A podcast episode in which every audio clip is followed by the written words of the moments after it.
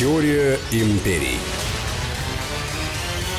Здравствуйте, друзья! Это «Теория империй». Сергей Судаков. Анна Шафран, здравствуйте. А мы говорим о Древнем Риме, о Соединенных Штатах Америки, проводим параллели, сравниваем, потому как известно, Соединенные Штаты построены по образу и подобию Рима, а если известно, как история развивалась когда-то, то мы можем предполагать, как она будет развиваться и сегодня, и в будущем. Совершенно верно. Я предлагаю сегодня поговорить о развитии судоходства и развитии флота как такового в Риме и в Соединенных Штатах Америки. Дело в том, что когда мы говорим о том, что империя должна постоянно расти, у империи есть какие-то сухопутные границы. Но когда эти сухопутные границы заканчиваются, и империя уже занимает все, что нужно, необходимо осваивать новые земли, новые территории. И вот тогда, конечно же, нужно строить очень хороший, качественный флот. Потому что оказывается, что без флота невозможно проводить никаких настоящих военных интервенций. И Рим тому хороший показатель. Дело в том, что Рим никогда не был просто частью какого-то такой маленького города. Рим это всегда была растущая империя, которая нуждалась все время в новых ресурсах. Точно так же, как и Соединенные Штаты Америки. Соединенные Штаты Америки изначально формировались как закрытое некое общество на освоение континента, но потом они очень быстро поняли, что огромный океан, который, с одной стороны, абсолютно безопасен для них и гарантирует их безопасность, с другой стороны, дает им колоссальную возможность. За счет этого океана они могут очень быстро добираться до любых других национальных государств, запугивать их, угрожать им, но для этого нужно было формировать очень качественный флот.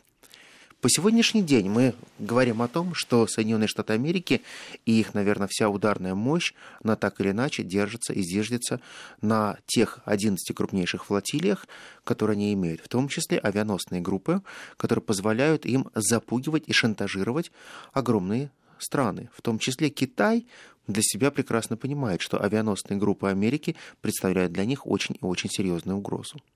Как же это было в Риме? И почему Рим начинает вкладывать колоссальные деньги в строительство флота. По большому счету, а римляне всегда были и славились только исключительно своими легионами.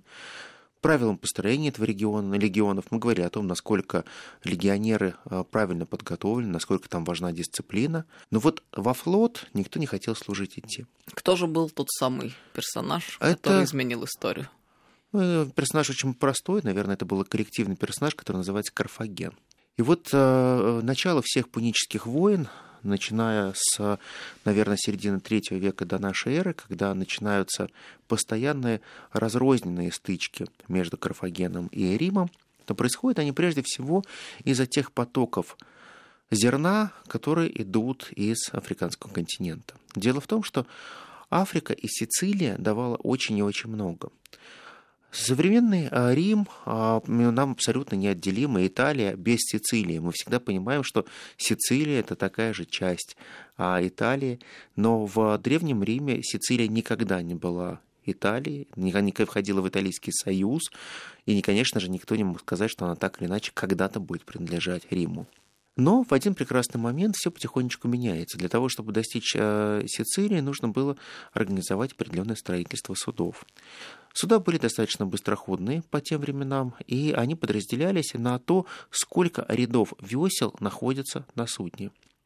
То есть э, были так называемые классические периамы, это исходили из того, что есть всего два ряда весел и порядка, наверное, по 15 гребцов с каждой стороны. Это одни весла чуть длиннее, другие чуть короче. Это так называемые быстроходные лодки, э, которые используются в разных целях. С одной стороны, они используют для доставки почты и легких грузов, а с другой стороны, они используются как некие такие суда для маневров, когда можно было легко обстрелять кого-то, когда можно было а, поджечь чужую чужое судно, но не более того. Жизнеспособность таких судов или таких больших лодок она была крайне низкая. То есть, по большому счету, их гибло сотнями. Если мы помним, то даже во время длинной э, Первой Второй Пунической войны, то за 20 лет их погибло порядка 500 штук кораблей всего. Это только у Рима. Римляне начали придумывать, каким же образом сделать так, чтобы те люди, кто служат на флоте, они были более-менее качественные. Дело в том, что на флот всегда отбирались самые отрепьи и отбросы римского общества. Это все тех, кого не жалко просто утопить.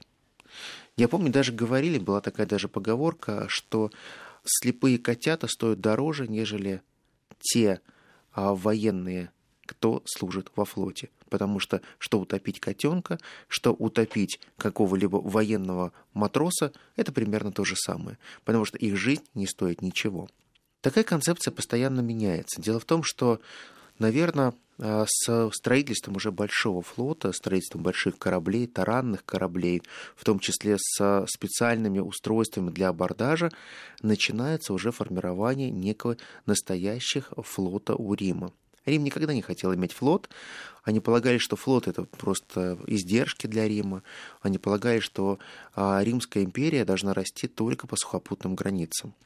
И они приводили там очень простое основание.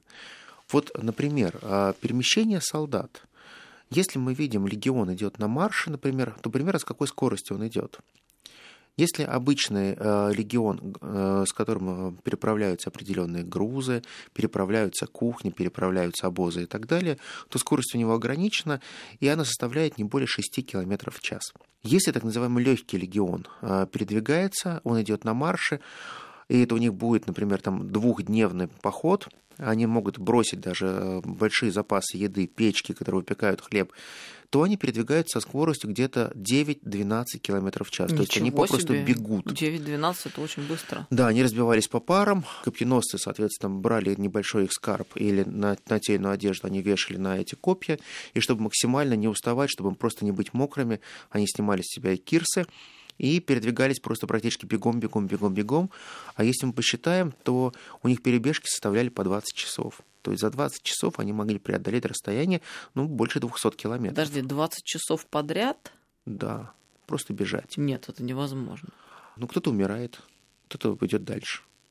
Принцип ну, очень простой. Но, слушай, я вот э, очень часто задумывалась над тем, в какой физической форме были люди и военнослужащие в древнем мире, в средневековье и сегодня. Потому что если зайти, это лирическое отступление, какие-нибудь э, замки, средневековые музеи, нынешние, скажем, в Италии, и посмотреть на доспехи, то угу, становится понятным, это должен быть очень физически крепкий и сильный человек, чтобы, в принципе, это носить. А ведь они еще должны были воевать, ворочать мечами во всем в этом. Да, совершенно верно. Поэтому те же римляне, например, очень простая подготовка. Не было ни одного римского солдата, который не строил римских дорог. Не было ни одного римского солдата, который не работал по 14 часов в день и не понимал, насколько это важна физическая подготовка. То есть а, римляне были очень циничны, они прекрасно понимали, что можно, конечно, заставить э, солдат отжиматься, подтягиваться и так далее. А зачем? Можно заставить их строить. Можно с пользой использовать да. физическую их, силу, их сил... увеличивая КПД. Совершенно верно, потому что КПД от турника будет гораздо меньше, чем КПД от ворочания а, огромных валунов, которые можно выкладывать в, в виде укрепительных стен. Конечно же, это определенные ресурсы, да. Но они считали, что да, первое, все э, солдаты должны, есть любая возможность, любая вода, они должны купаться обязательно, чтобы соблюдать какую-то чистоту.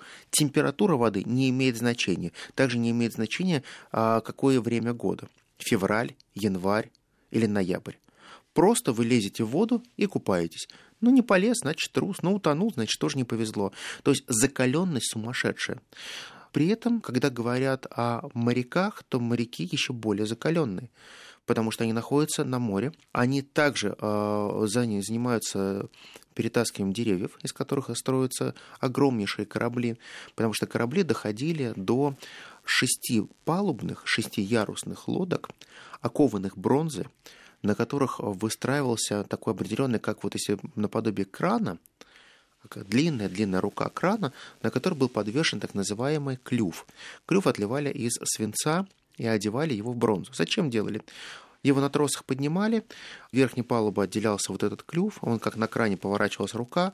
После этого э, надо было сблизиться максимально с вражеским судном. Этот клюв сбрасывался на палубу судна. Он пробивал, соответственно, все палубы, э, после чего судно шло ко дну. Э, единственное, что можно было каким-то образом спасти этот клюв, попытаться его вытащить из э, пробитых лодок, но, как правило, это не удавалось. То есть он был одноразовое, однозарядное устройство. Морской флот а, появляется полноценный, полновесный тогда, когда уже происходит более серьезное столкновение, когда Цезарь отправляется в Египет. И вот тогда появляются уже полноместные суда, которые перевозят уже тысячи тонн. Самое большое судно, которое а, описывает а, Вавинарк, это судно, которое перевозит 16 тысяч тонн примерно в сегодняшнем исчислении, поэтому он описывает, что он вез огромное количество зерна, огромное количество рабов, и при этом это была колоссального размера плавучая баржа.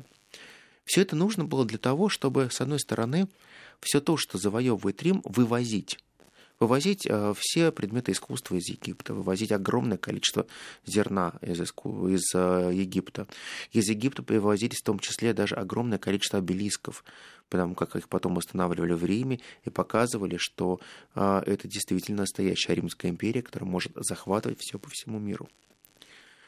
И вот тогда начинают формироваться определенные даже своего рода музеи, в которых существуют те артефакты, которые римские легионы завоевали по всему миру. Но привести их возможно только тогда, когда существует настоящий флот. Надо понимать одну простую вещь, что, например, легионеры римские жили гораздо дольше, нежели моряки. А моряки средняя продолжительность жизни достигала где-то 32-37 лет. Это максимальный срок жизни, потому как настолько был изношен организм постоянными походами, переходами и греблей, что просто человеческое сердце не выдерживало, и у них у всех была одна и та же проблема. У них было практически у всех заболевание, а это бычье сердце. Это что такое? Это означает, что человек, когда с постоянной температурой либо простудой занимается физическими нагрузками, у него сердце начинает увеличиваться в размере, потом просто перестает перекачивать, и люди умирают от сердечной недостаточности.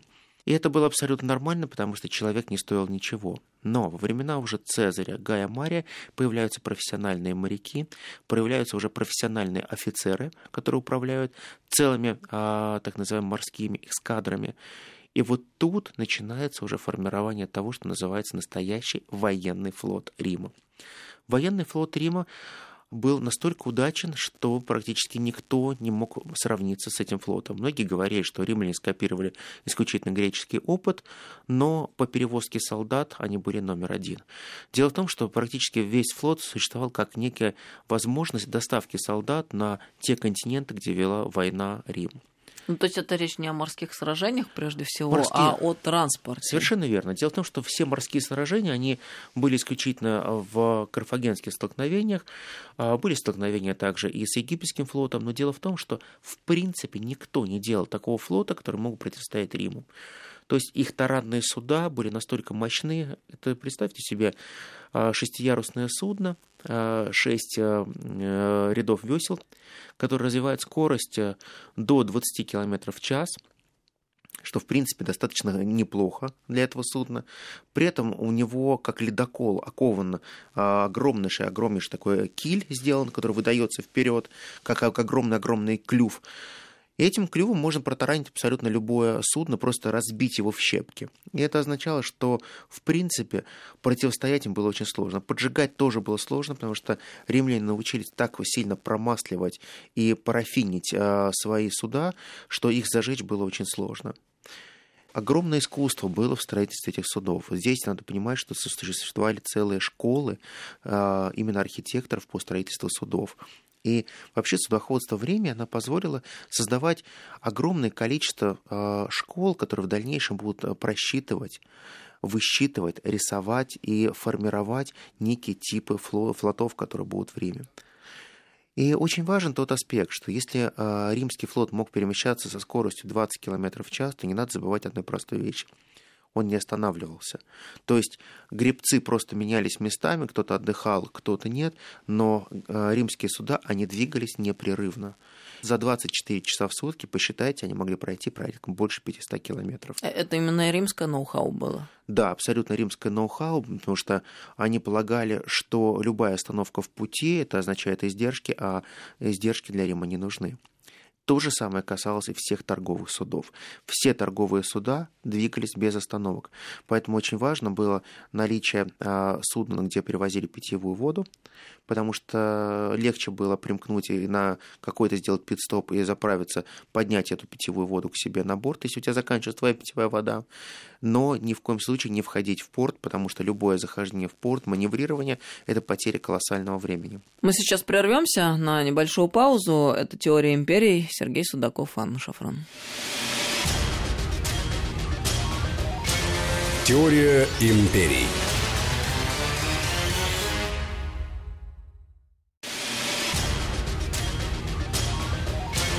Теория империй. Продолжаем разговор. Сегодня мы о флоте римском и о флоте американском беседуем. Ну, давай тогда переместимся в Соединенные Штаты Америки. Да, совершенно верно. Дело в том, что Соединенные Штаты Америки э, всегда выстраивали свою концепцию, исходя из, наверное, э, сейчас уже отчасти устаревшей доктрины Монро 1823 года, которая провозгласила, что Соединенные Штаты Америки вполне достаточно иметь своего континента, и заниматься освоением э, как Латинской Америки, так и в будущем, наверное, Канады. Но не все так просто. Дело в том, что время показало, что Соединенные Штаты Америки стали действовать по другим принципам. Границы Америки не ограничиваются океаном. И вот тогда Америка начинает формировать новую военную доктрину. И эта военная доктрина прежде всего связана с тем, что Америка должна навязывать свои ценности всему миру. Но для того, чтобы эти ценности были навязаны другим странам мира, нужно эти ценности каким-то образом доставлять. Эти ценности можно доставлять только при помощи хорошего военного флота. В бытность э, войны за независимость, э, в бытность даже уже и гражданской войны ничего не получалось у Америки. Они пытались создавать хороший флот, но Британия была владычицей морей. А британские корабли были самые лучшие, самые надежные, самые быстроходные. И самое главное, британцы обладали колоссальной школой шкиперства. Американцы не могли ничего сделать, они прекрасно понимали, что они проседают очень сильно, что британцы их делают в этом направлении очень легко. И вот тогда на помощь, наверное, американцам пришли те британцы, которые проживали отчасти уже на территории Америки. Это, конечно же, классические корсары. Пираты, в отличие от всех остальных, знали, что и как надо совершенствовать на судах, что они были бы по-настоящему хорошие и менее уязвимые. Как правильно размещать пушки на этих судах, как правильно делать откат этих пушек. А самое главное, именно с пиратства впервые появляется так называемый закрытый патрон – когда а, не нужны просто мушкет, в который нужно забивать сначала порох, потом вставлять пыш, потом пулю, потом пыш, и делать выстрел, который получится, не получится, либо у тебя руку оторвет, либо выстрел прозвучит. А впервые появляются настоящие патроны, которые а, сейчас а, мы видим абсолютно везде, где есть гильза, в нее сжимается пуля, а, существует капсул, и происходит выстрел. За счет формирования некой новой военной доктрины Соединенные Штаты Америки начинают формировать целые флотилии. И, наверное, самый большой рывок у них идет за счет формирования не военных флотилий, они придут чуть позже, а за счет перевозок нефти. Дело в том, что Соединенные Штаты Америки в какой-то момент времени устанавливают целую нефтяную монополию на перевозку нефти. Нефть можно было добыть, но, как мы помним, со времен Рокфеллера нефть нужно было во что-то разливать. Да, ты добываешь нефть. А что дальше ты с ней делаешь? Если ты находишься в странах Персидского залива, наверное, ты сейчас четко понимаешь, что приходит огромнейший танкер, ты в этот танкер заливаешь нефть, и нефть поехала дальше. Сейчас есть и газгольдеры, в которых перевозится газ. Но тогда этого попросту не было. И вот американцы становятся первыми, кто создают емкость для перевозки нефти, это первые баррели, и они начинают вкладывать колоссальные деньги в строительство танкерного флота. Потом мы будем говорить о том, что крупнейший танкерный флот был частным, принадлежал Аристотелю Анасису.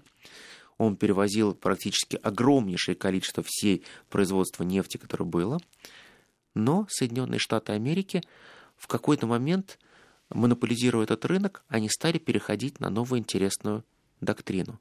Нефть, которая перезводится и торгуется, она торгуется за валюту национальную. Она торгуется только за американские деньги. А очень просто. Вы производите нефть, мы ее перевозим. Вы производите нефть, мы вас защищаем. Вы производите нефть, мы гарантируем вам нашу безопасность. Ну как вы можете гарантировать безопасность, если у вас нет военного флота? И вот тогда Соединенные Штаты Америки начинают по-настоящему формировать тот современный флот, который существует на сегодняшний день. Наверное, одним из очень важных элементов в строительстве современного флота, я опять же подчеркиваю современного, а, вносит развитие американских а, плавучих авианосцев. И вот эти плавучие авианосцы, они становятся самой сильной ударными группами, которые существуют сейчас в Соединенных Штатах Америки. А мы помним, что у нас был очень такой русофобный а, сенатор, который почил в прошлом году, Джон Маккейн. Маккейн. А вот его отец, Джон Маккейн старший, он был четырехзвездным генералом, и он был одним из а, основоположников формирования всех тех ударных сил, которые есть на сегодняшний день в Соединенных Штатах Америки на море. Потому что он был главой ВМФ, и, соответственно, он очень сильно покровительствовал своему сыну, потому что протекторат был всегда. Он был очень хорошим э, другом генерала-маршала.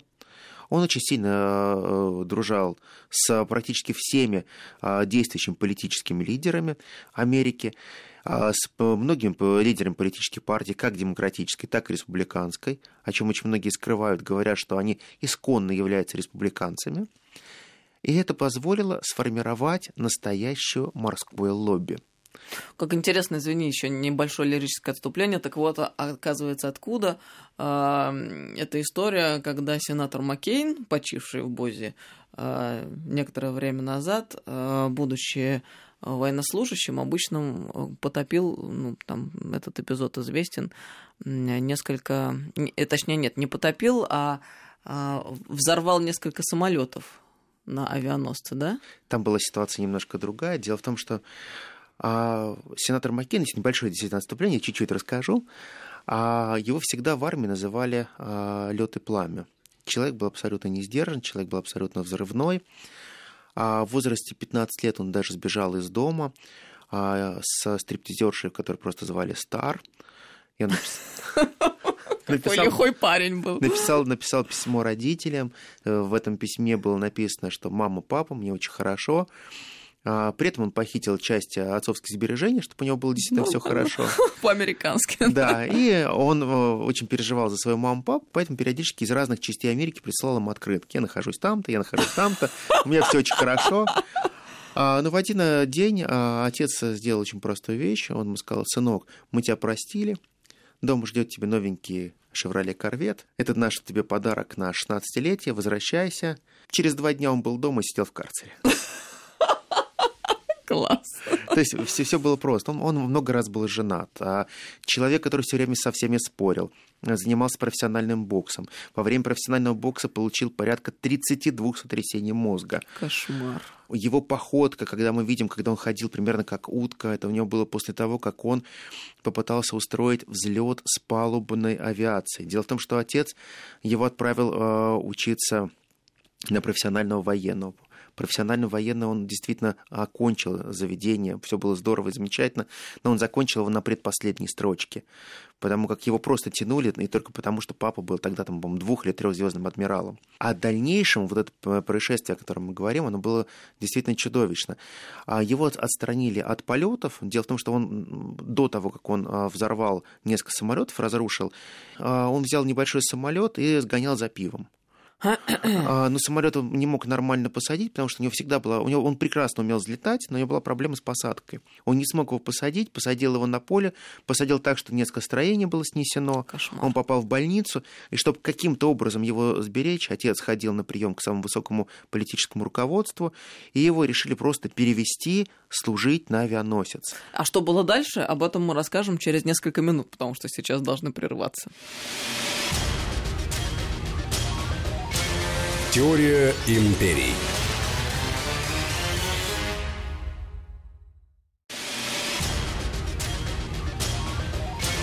Теория империй. Итак, перевели его в другое место на службу. Сенатора А, Маккейна тогда да. еще не сенатора. Да, совершенно, совершенно верно. Он э, был на авианосце, его задача была а, инструктировать молодых а, бойцов, летчиков и рассказывать им правила а, поведения, как они должны взлетать, все. И все потрунивали над ним, потому что все знали, говорят, ну мы все взлетаем, мы, са- мы садимся, а ты там такой офицер замечательный, который не может не взлететь ничего. Ну, все было здорово. В какой-то момент они э, дружно расп- распевали свои компании, и он э, решил договориться, чтобы все-таки сделать ему кружок. Взлететь с палубы и сесть на палубу, что он хотел показать, что он это делает запросто. А взлет у него почти удался, но а, проблема произошла в том, что он не, не достиг достаточного количества тяги, и самолет попросту рухнул с а, борта авианосца. В это время он успел катапультироваться. Самолет который он задел, толкнул другие самолеты. Самолеты во время этой аварии полетели в кампус, где проживали моряки. А, огромнейшее количество было пострадавших. Он катапультировался, а когда катапультировался, его выкинуло, соответственно, не на высокой высоте, и он сильно приземлился на палубу. Кошмар. Он был весь переломан, кости таза, кости, то есть переломано все. То есть человек, э, у которого сломалось все одновременно. И еще с 32 сотрясениями, сотрясениями мозга. мозга. Да, совершенно верно. И вот тогда отец готов был сложить свои полномочия. Он пришел тогда к президенту. Он ратовал, что готов он все складывать свои полномочия главнокомандующего военно-морскими силами США. Он был тогда четырехзвездным адмиралом, отец уже у него. И тогда дело передали в военную полицию, в прокуратуру. Это было очень серьезное расследование. Но Америка всегда остается Америкой, так же, как и Рим всегда остается в Риме. Это сукин сын, но наш сукин сын. Но это наш. Совершенно верно. Полтора года в военном госпитале, и после этого его геройски должны отправить во Вьетнам. И он отправляется во Вьетнам. Слушай, а вот у нас э, некоторые товарищи очень любят про российское раздолбайство рассуждать. Но до такой степени, по-моему, у нас никогда еще не было. Когда я прочитал эти воспоминания его однополчан во Вьетнаме, это было в Америке, я читал это в Бостоне, я был в шоке на самом деле. А, Во-первых, у него было два происшествия, а, самые знаменательные. Первое, он разбомбил понтоны, потому что а, его задача была на бомбардировщике подняться во Вьетнаме, облететь а, понтонные переправы и посмотреть, а, где, как они устроены, и отметить их на карте и сфотографировать. Все, больше ничего. А к тому времени он уже майором был, кстати говоря. А, И тогда майор Маккейн взлетел, все здорово, и он увидел какие-то движения к этим понтонным переправам.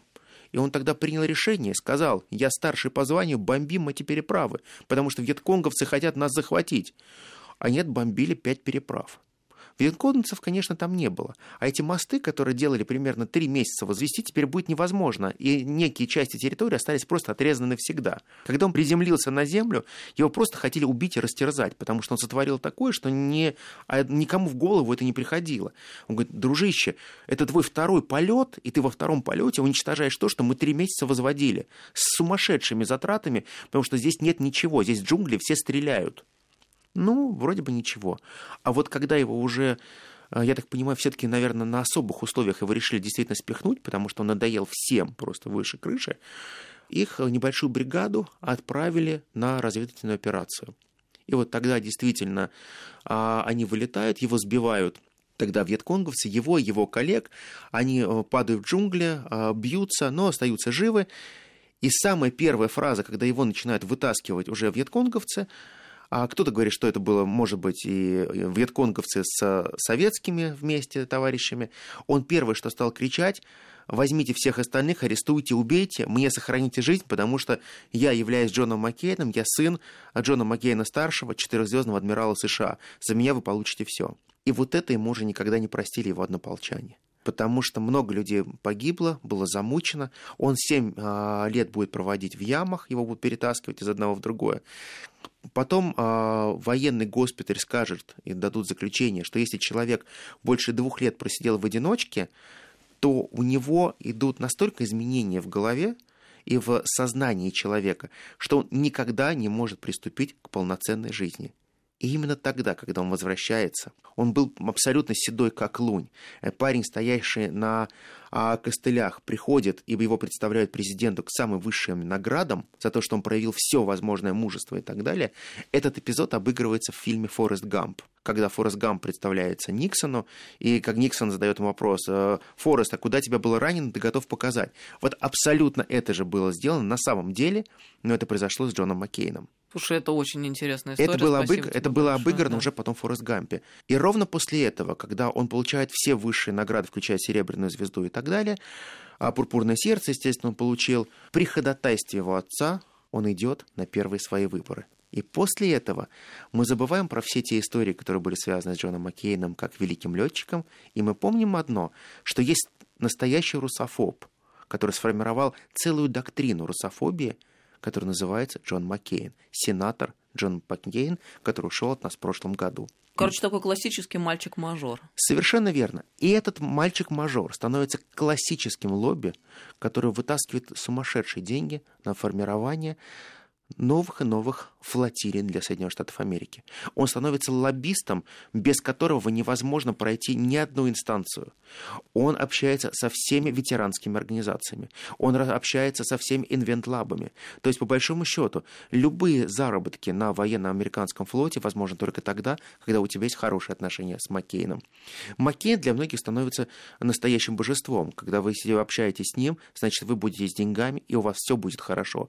Но если вы его враг, вам не повезло. И Америка тогда начинает формировать абсолютно новую доктрину. Доктрину колоссального ядерного шантажа, который она применяет по сегодняшний день.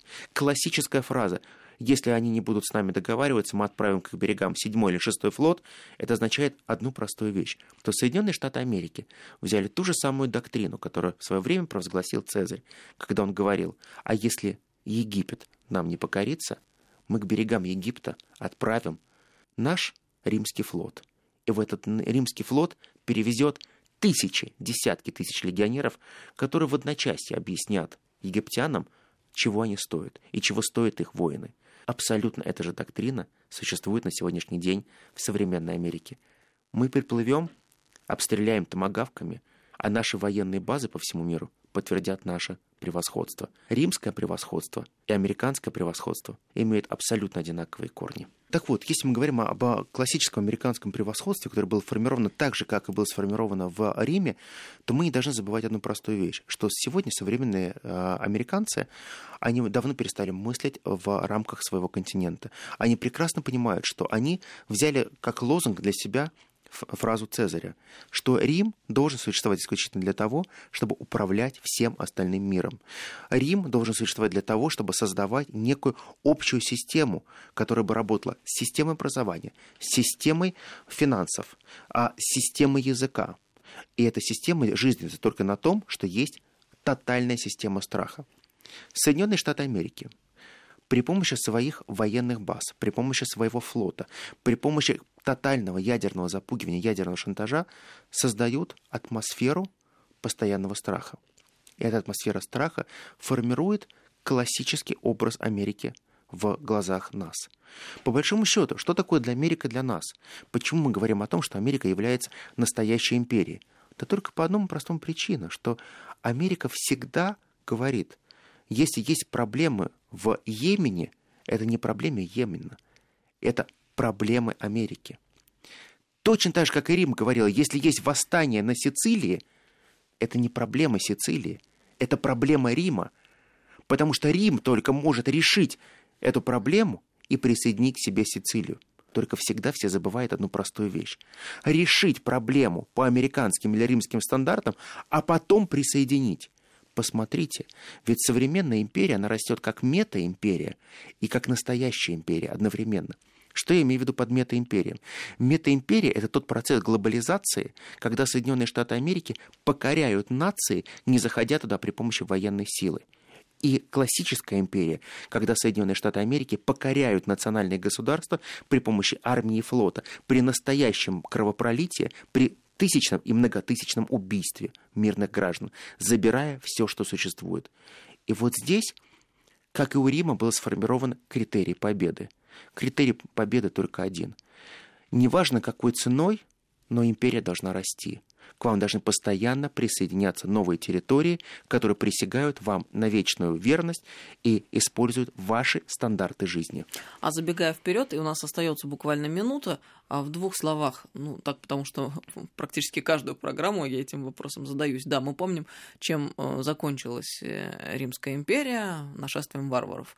А вот э, тот самый момент, который был отправной точкой падения вниз, это что было? Это как раз появление национальных государств, и это грызня внутри самого Рима. Сам Рим начинает умирать тогда, когда централизованная жесткая власть ослабевает, когда та дисциплина римская, она рушится, когда элиты начинают воевать друг против друга. Ничего не напоминает? Очень напоминает. Хорошая пища для размышлений. Да, и я полагаю, что мы в дальнейшем поговорим еще о элитах и поговорим о том, как происходит деградация элит. Сергей Судаков. Анна Шафран. Теория империй. Спасибо огромное. До новых встреч, До друзья. Новых встреч. Теория империй.